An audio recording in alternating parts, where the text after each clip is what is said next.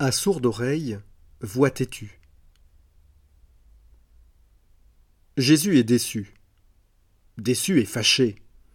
Il a parcouru toute la Galilée, il a enseigné la venue du royaume, guérissant, ressuscitant, purifiant pour attester de son message, mais ça n'a pas suffi.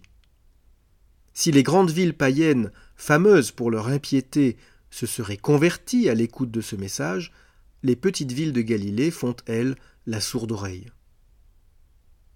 Nous avons ici un écho aux difficultés que les premiers missionnaires chrétiens ont pu rencontrer.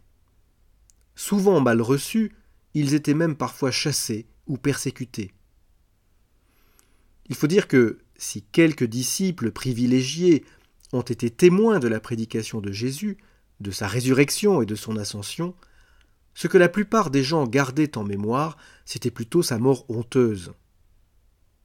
Portée par un Messie crucifié, la prédication du royaume n'allait donc pas de soi, d'autant plus qu'on tardait à en percevoir les signes visibles. La déception et les reproches de Jésus font écho à la même frustration ressentie aujourd'hui par nombre de prédicateurs. Ils se donnent bien du mal à essayer de montrer combien l'Évangile est une bonne nouvelle, mais rencontre peu d'écho. Le monde reste indifférent et même méfiant. C'est d'ailleurs une drôle de question que celle-ci. Comment ce qui transforme la vie de quelques-uns ne touche-t-il pas le cœur de tous? C'est aussi la question que se posent tant de grands-parents, désolés de voir leurs petits-enfants, et souvent déjà leurs enfants, complètement désintéressés des trésors de la foi.